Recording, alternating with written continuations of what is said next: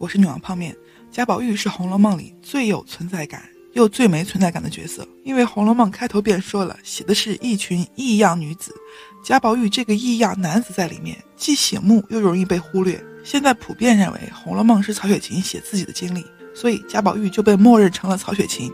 很多《红楼梦》的研究直接拿贾宝玉的年龄、经历去推测曹雪芹的年龄和经历，但是也有很多人提出了不同的看法，比如潘重圭先生。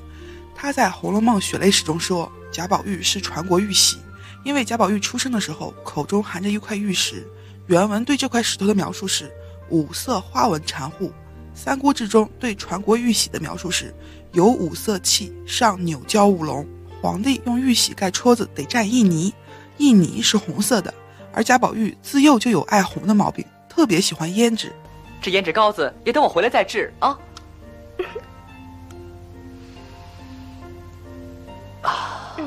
贾宝玉有个丫鬟，本名珍珠，后来贾宝玉给她改名为袭人。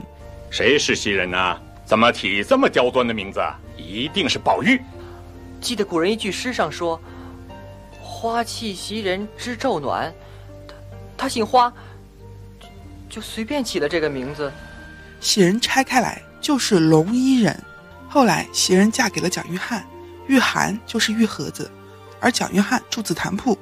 紫檀座上的玉函旁边是龙衣人，那放在中间的不就是玉玺吗？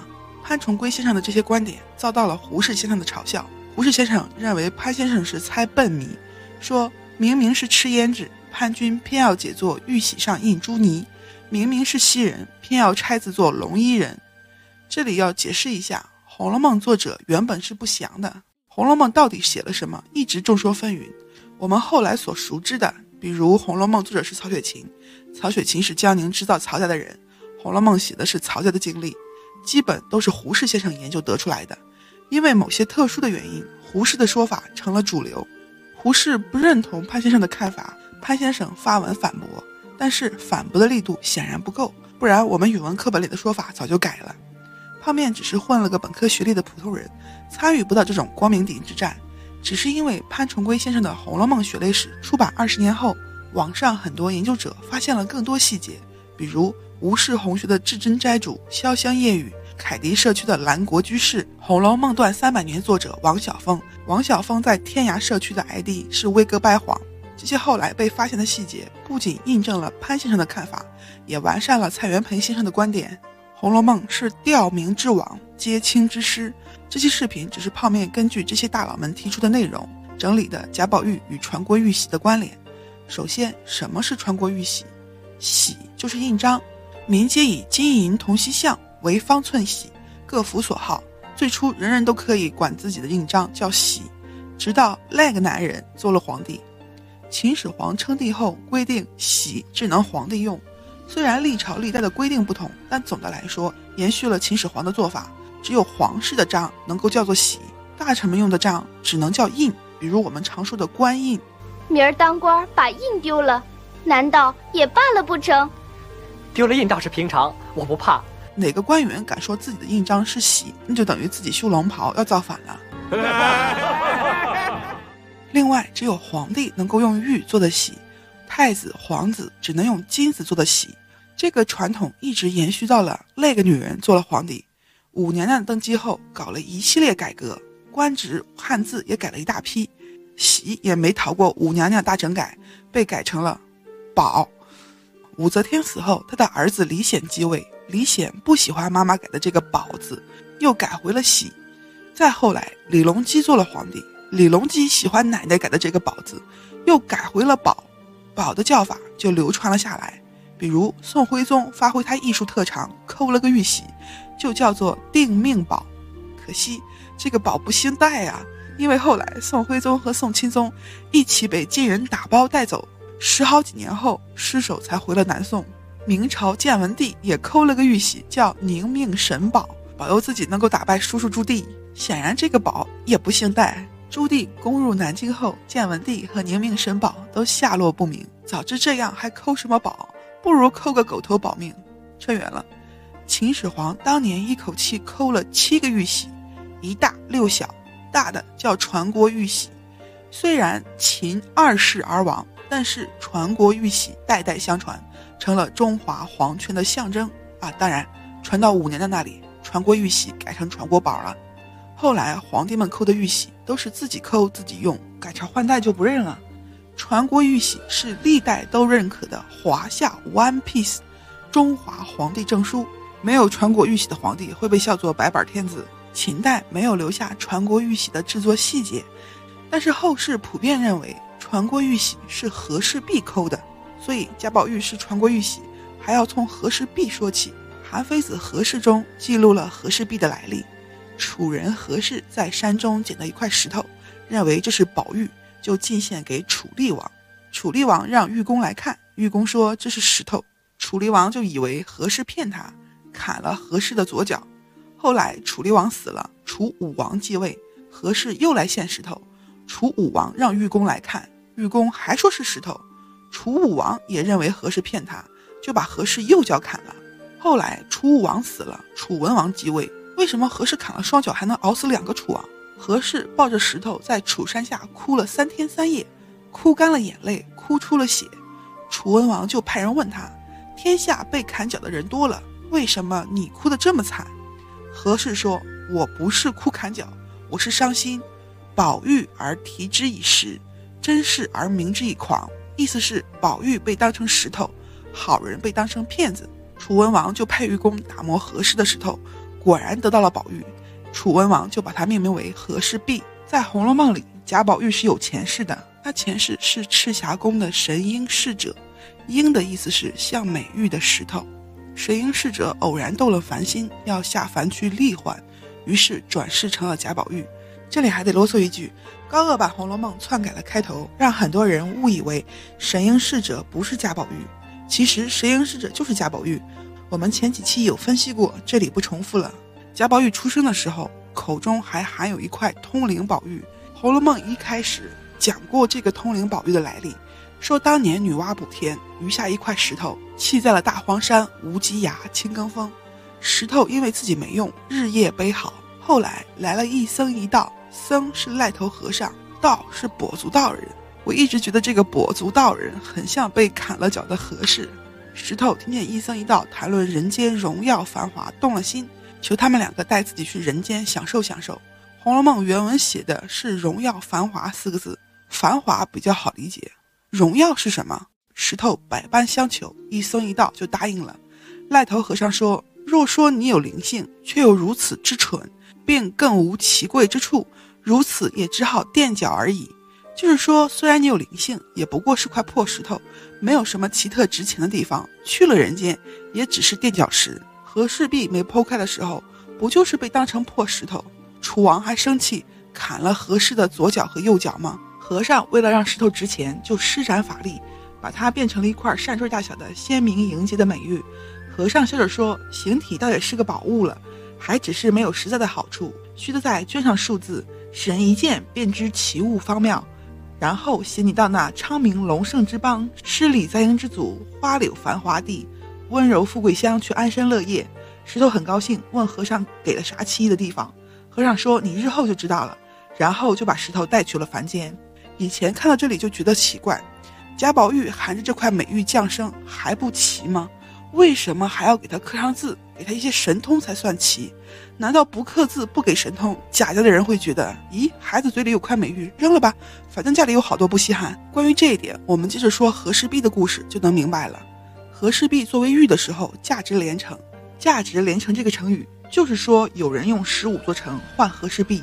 史记中记载，赵惠文王的时候，赵国得到了和氏璧。赵国怎么从楚国手中得到的和氏璧，史记并没有写，只说赵惠文王得到了和氏璧。秦昭王听说后，就写信给赵王，说愿意用十五座城池换和氏璧。赵王不敢不给，又不信秦王真的给成。经人推荐，赵王把和氏璧给了蔺相如，让他送去了秦国。秦王见了和氏璧大喜，传给左右的人看，一点也没有给成的意思。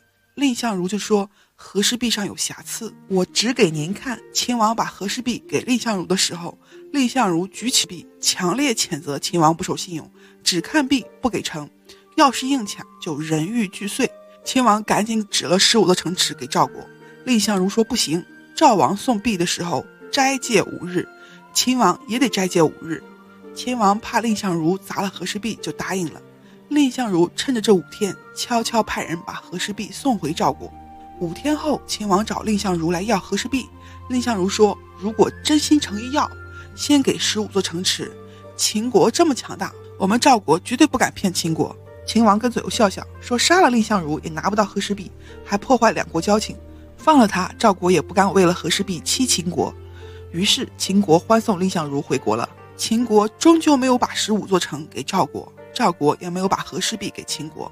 后来那个男人成为秦王，灭了六国，得到了和氏璧。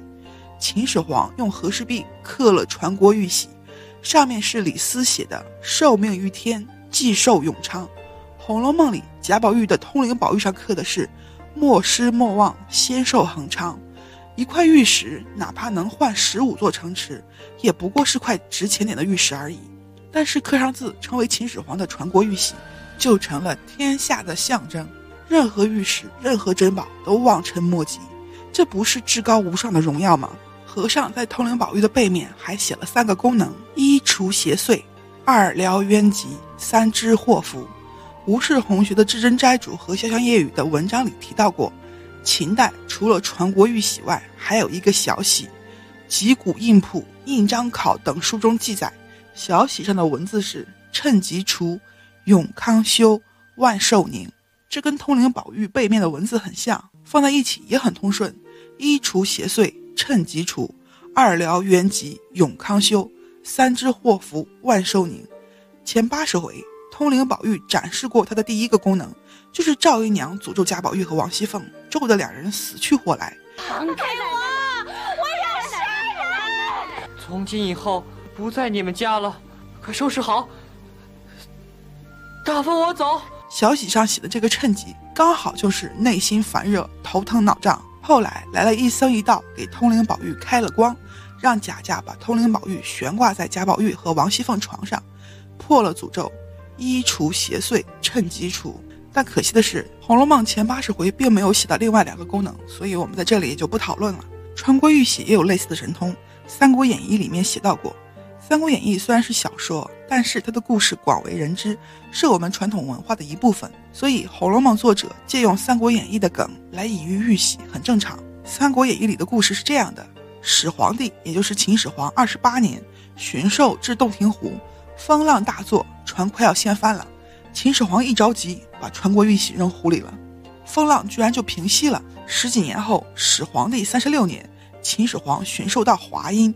有人拿着传国玉玺拦路，说还给祖龙。说完后消失不见，传国玉玺又回到了秦始皇手里。传国玉玺跟通灵宝玉一样有神通，而且传国玉玺失而复得，通灵宝玉也有弄丢之后被人送回来的情节，就是《红楼梦》批语透露的珍宝玉送玉。另外，《三国演义》里传国玉玺有神通的这段情节，并不是完全杜撰的，《史记》中有这个情节的原始版本，说的是始皇帝二十八年。秦始皇在香山祠附近渡江的时候起了大风，过不了江。秦始皇就问香山祠里的湘君是什么人，下面的人就说是尧的女儿舜的妻子，埋葬在这里。湘君就是娥皇女英，他们是舜的潇湘二妃，为了找舜来到洞庭湖边，听说舜死了，两人伤心欲绝，痛哭至泪尽而亡，眼泪洒在竹子上形成了斑点，这样的竹子被称为潇湘竹。或者香妃竹，林黛玉住的地方有很多竹子，龙吟细细，凤尾森森，因此被命名为潇湘馆。林黛玉又爱哭，所以也有个外号叫潇湘妃子。秦始皇一听原来是潇湘二妃这两个爱哭包捣鬼，大怒，召唤了三千人来，把香山砍秃，然后改道回去了。十多年后，始皇帝三十六年，秦始皇路过华阴，有人拿一个玉璧拦路，说今年祖龙死。然后放下玉璧就走了，这个玉璧正是当年渡江时沉到江里去的。后来秦始皇果然不出一年就死了，嗯，感觉这是湘军的复仇，让你他妈砍我山头。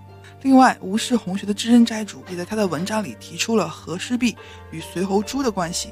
相传隋国国君救了一条受伤的大蛇，大蛇就衔了一枚夜明珠来报答国君，这颗夜明珠被称作随侯珠。随侯珠与和氏璧并称春秋二宝，人们常常会把和氏璧和随侯珠放在一起，指代珍宝。这在古代文人墨客的眼里是一个梗。比如年轻人不讲武德，大家都知道说的谁。古代文人说到珠玉，就会想到和氏璧、随侯珠。比如孟子中说：“宝珠玉者，殃必极深。”意思是拿珠玉当宝，必然要倒霉。宋代的注释解释这一段的时候就说：“求索和氏之璧、随氏之珠，与强国争之，强国加害，殃及身也。”意思是，你去跟强国抢和氏璧、随侯珠，你这是自寻死路。他勒索我，我靠！你靠！再比如《韩非子》中说：“须事而论智者，其志衰也。和氏之璧不适以五彩，随侯之珠不适以银黄，其质至美，物不足以饰之。”意思就是需要装饰的东西质地都不好，像和氏璧、随侯珠这样的宝物根本不需要花里胡哨的金银装饰，因为它们本身就至美，装饰配不上它们。各个史书中也记录了很多和氏璧、随侯珠的故事。《太平御览》记录，秦国曾经派使者跑去楚国看宝贝。楚王问子西：“能把和氏璧、随侯珠给他们看吗？”子西说：“嗯，不知道呀。”楚王又叫昭奚绪来问。昭奚绪说：“我们的宝贝是贤臣，而不是珠玉。”楚王就把楚国的贤士叫来，让使者看。这下把秦国使者吓坏了，回去跟秦王说：“楚国人猛，惹不起。”《战国策》中也写过这么一段故事，说和氏璧和随侯珠在赵国，苏秦去赵国推销他的齐秦计划。齐秦计划简单来说，就是弱小国家联合起来对抗流氓霸权的齐国，还有发展太吓人的秦国，在齐国中建八个群，并且来回传闲话的计划。赵国的李队接待了苏秦，苏秦舌灿莲花，说的李队热血沸腾。头一天听了，第二天还想听。李队的门客觉得不妥，问李队说。您觉得咱们国君能听苏秦的吗？李队说不能。门客说：“那你还听个嘚儿啊？”李队觉得有道理。等苏秦再来，李队就心如止水了。但是李队很欣赏苏秦，把和氏璧、随侯珠给了苏秦，让他当活动经费。苏秦带着和氏璧、随侯珠送去了秦国。和氏璧和随侯珠到了秦国后，秦国丞相李斯在文章中提到过，当时秦始皇想驱逐外国人，李斯就进言说。秦国正因为接纳各国贤士才强大的，把他们赶走就等于帮助敌人。而且和氏璧、随侯珠都不是秦国产的，陛下不也很喜欢吗？秦始皇听了之后，采纳了李斯的意见。后来秦始皇灭六国，成就了霸业，和氏璧也是这个时候被刻成了传国玉玺。再后来，秦始皇死了，大秦也很快走到了终点，各地纷纷起义抗秦。刘邦千里奔袭，抢在项羽前面，攻入咸阳。秦王子婴素车白马向刘邦献上了传国玉玺，刘邦击败项羽后登基称帝，传国玉玺从此在汉朝天子中代代相传，而随侯珠却下落不明，再也没出现过。有人猜测随侯珠可能为秦始皇陪葬了。《红楼梦》中贾宝玉有一个亲哥哥叫贾珠，但是贾珠没出现过，因为一开始他就去世了，只留下妻子李纨、儿子贾兰。贾宝玉被打的时候，他的母亲王夫人想起贾珠来，哭得伤心欲绝。珠儿啊，我的珠儿啊！你要是不死，就是打死一百个，我也不管呐。随侯珠到底是什么珠子，没有定论，争议很多。有种说法是随侯珠是夜光珍珠，巧的是。宁国府里大爷叫贾珍，荣国府里大爷叫贾珠，合在一起就是珍珠。如果贾珠是随侯珠，那贾宝玉就是和氏璧。但是《红楼梦》里从来没写过贾宝玉的大名是什么，宝玉是小名。林黛玉进贾府的时候就说过，在家时亦曾听见母亲常说，这位哥哥比我大一岁，小名就唤宝玉。贾宝玉还有两个庶出的弟弟，堂弟贾从。同父异母的弟弟贾环，贾从的从字是祭器的名字，长这个样子。祭祀的时候，从经常跟璧一起出现，璧祭天，从祭地，毕祭天子，从祭宗后，也就是嫡长子。铜钱外圆内方的造型，也是根据毕从的概念而来。毕代表天元，从代表地方。另外还有贾环，贾环是贾宝玉同父异母的弟弟，《说文》里。环的解释是，环璧也，璧瑞玉环也。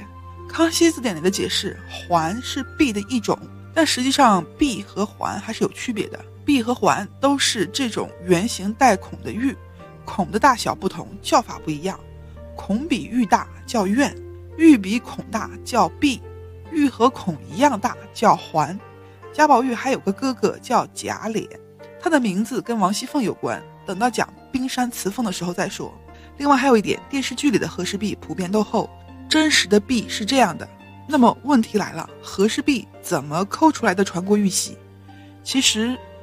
这件事自古至今就有很多疑问，只是有和氏璧抠出传国玉玺这么一个典故，说它这个传国玺呢有四寸见方，尽管古代的寸小点也得有这么大一见方啊。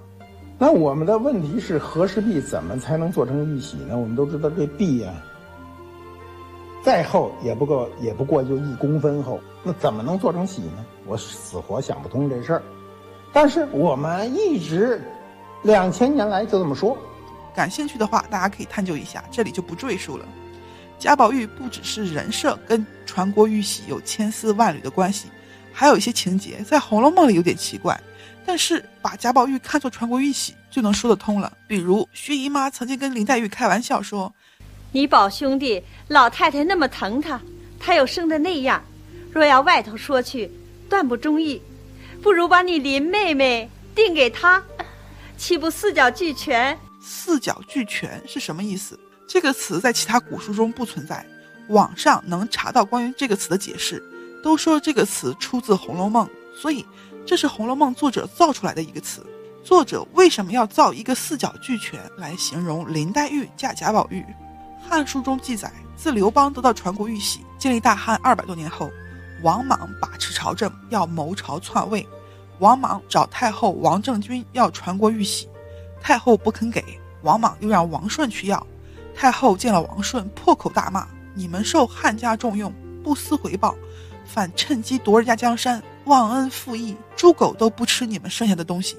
你们要篡位，自己去抠个玉玺。我是汉家的老寡妇，就快死了，死要拿玉玺陪葬，不会给你们的。”王顺力劝太后，太后最后被逼无奈，将玉玺扔在了地上。《三国演义》里说，这一摔摔崩了传国玉玺的一角，后来玉玺缺的这个角用金子镶上了。《红楼梦》里，薛姨妈说林黛玉定给贾宝玉就四角俱全了，等于说林黛玉嫁贾宝玉，那贾宝玉这块玉玺就完整了。如果薛宝钗嫁给贾宝玉，那贾宝玉就是那崩了一角用金子镶上的残缺玉玺。刚好薛宝钗有金锁，她跟贾宝玉是金玉良缘。其实这个比喻还有更深一层的意思。王政君骂王莽的话，完全可以看作骂薛家。我们后面会说到，《红楼梦》的批语也写过有些奇怪的诗，比如第七回开头说：“十二花容色最新，不知谁是惜花人。相逢若问名何事，家住江南本性情。”这一回刚好说的是薛姨妈把十二朵宫花送了六位金陵十二钗：探春、迎春、惜春、林黛玉、王熙凤、秦可卿。批语的诗里说：“家住江南本性情。”姓秦的只有秦可卿，那惜花人就是秦可卿呗。但是秦可卿怎么个惜花法？而且秦可卿是孤儿，被秦业抱养的。如果给他写诗，那他应该是家住京城改姓秦才对。另外还有十二朵花，只是仿照宫里最新样式做的，并不是宫花。除了林黛玉，其他人没有任何表示。我就知道别人不挑剩下来的，也不会给我。这些花根本没人在乎，批语为啥强调惜花？如果这个花并不是单指这些仿制的宫花，而是泛指花朵，或者指代金陵十二钗，那惜花人肯定是贾宝玉。这回还有一处提到了本性情，就是贾宝玉第一次见秦钟的时候，秦钟是秦可卿的弟弟，王熙凤带贾宝玉去见了他，得知他叫秦钟后，有一句批语说：“设云秦钟，古诗云未嫁先名玉。”来时本性情，二语便是此书大纲目、大笔托、大讽刺处。秦钟是亲生的，确实本性情，所以都认为这是说的秦钟。但是说秦钟什么呢？未嫁先名誉，来时本性情，出自刘缓《晋愁刘长史咏名士乐倾城。诗很简单，就是引经据典，夸失足妇女美的艳事。有大佬解析过这首诗的典故，很详细。但是并没有内容能够称得上《红楼梦》的大纲目、大笔托、大讽刺处。秦钟睡小尼姑也算不上西花呀。如果贾宝玉是传国玉玺，那这两句就很好理解了。贾宝玉原本是和氏璧，未嫁先明玉。传国玉玺最初是秦朝的玉玺，来时本姓秦，家住江南，说的是贾家祖籍金陵。贾家是后来才搬到北方都城的。有小伙伴可能觉得牵强，也有小伙伴会奇怪，为什么贾宝玉是玉玺成了《红楼梦》的大纲目、大笔托、大讽刺？其实这几句批语揭开了《红楼梦》的隐藏内容。历代王朝里，家住江南，后来又搬到北方都城的王朝只有一个，那就是明朝。但是有一个问题，明朝并没有得到传国玉玺。传国玉玺自秦朝开始，汉、魏、晋、南北朝、隋、唐代代相传。唐末传国玉玺被后梁夺走，接着后梁被后唐所灭，后唐又被后晋所灭。在后唐即将国破的时候，皇帝带着传国玉玺自焚，至此传国玉玺下落不明。宋哲宗时，有农夫耕田发现了传国玉玺，宋哲宗很高兴。改年号为元符，庆祝又找到了传国玉玺。但是这个玉玺是真是假不好说，毕竟丢了那么久，已经没人知道真玉玺到底什么样。后来这个传国玉玺跟宋徽宗一起被打包带到金国，再次下落不明。元朝时市场上有人叫卖传国玉玺，蒙古人买了，然后把这个传国玉玺和所有缴获的玉玺一起抹平了，发给王公大臣做印章了。后来朱元璋赶走了蒙古人。建立了明朝，然后派徐达去北方追击蒙古人，想要拿回传国玉玺，但是无功而返。所以大明的玉玺并不是秦始皇的那枚传国玉玺，而是大明自己扣的。朱元璋觉得质量不行，数量补，一口气扣了十七个宝。大明的玉玺不是传国玉玺，为什么还要写家住江南，本姓秦？其实作者要表达的并不单单是玉玺，而是传承自尧舜的华夏皇权。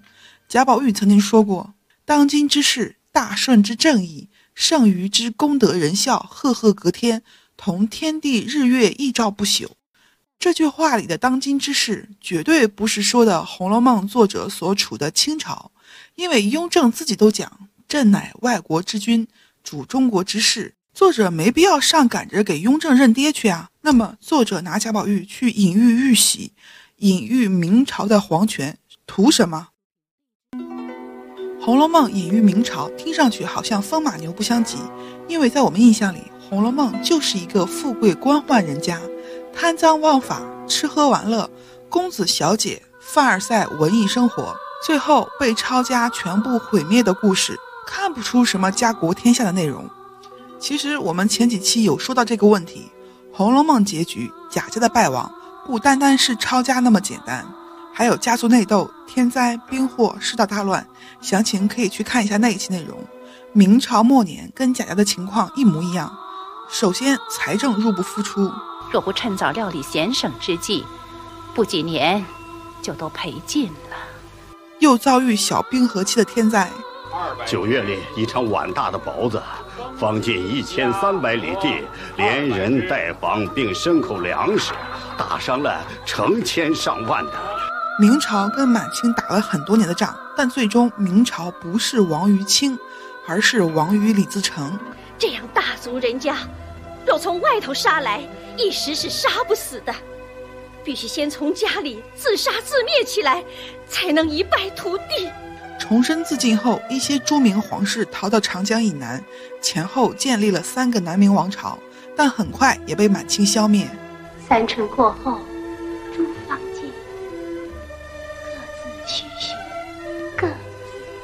明朝的移民被迫剃发易服，这些剃了头的明朝移民写了很多怀念故国、讽刺清朝的作品，比如傅山的八满诗：“满洲衣冠满洲头，满面春风满面羞，满眼河山满眼泪，满腹心事满腹愁。”清朝为此掀起了一场文字狱，甚至写到清风明月就被认为是反清。最著名的就是“清风不识字，何故乱翻书”，还有。明月有情还故我，清风无意不留人。在这样的时代背景下，《红楼梦》偏偏有个名字叫“风月宝鉴”。以往我们都认为这个“风月”是说的男欢女爱，但是看过《红楼梦》的小伙伴都能感受到，红楼梦》里写的不是花前月下男欢女爱，而是一个家族衰亡的血泪史。白骨如山忘姓氏，无非公子与红妆。可能很多人印象里，《红楼梦》讲的是江宁织造曹家的家事，但实际上曹家只是被抄家，全族迁回北京，并没有死人，也依旧是姓曹，何来的白骨如山忘姓氏？《红楼梦》讲的真是曹家的事吗？王晓峰，也就是威哥白谎，在《红楼梦段三百年》里分析过，贾家有很多东西是上用的，也就是御用的东西，甚至有很多进贡的贡品，比如我们上期说的玫瑰露。而且《红楼梦》原文有一段说，腊月二十九，贾家准备过年，宁国府从大门、仪门、大厅、暖阁、内厅、内三门、内一门并内侧门，直到正堂，一路正门打开，两边阶下一色红烛大高照，点的两条金龙一般。这段描述从大门到正堂一共九道门，《楚辞》中说“君之门以九重”，所以后世就用九重门来指代皇家。比如乞食天子居，九重玉沉沉，不甘吾等诸侯见，只肯九重天子之。另外还有秦可卿死的时候，葬礼格外隆重，达官显贵，甚至亲王都来送葬。作者还在宾客的名字里暗伏了十二生肖，寓意全国百姓都为秦可卿送葬。秦可卿只不过是贾家的儿媳，哪来这么大的阵仗？即便是刘心武先生猜测秦可卿是废太子的女儿，也不可能。即便是废太子死了，也不会有这么大规模的葬礼。谁会上赶着给一个废太子出殡？而且这个废太子的女儿何德何能，能让举国上下的百姓都来为他送葬？下期我们接着聊《红楼梦》到底讲的谁家的事。喜欢的小伙伴，请不要忘了收藏加关注。有硬币的话，给投两个吧。感谢潇湘夜雨帮忙纠错补充内容。UP 主页百合副业八卦，女皇系列也会尽快更新。我是女王泡面，谢谢。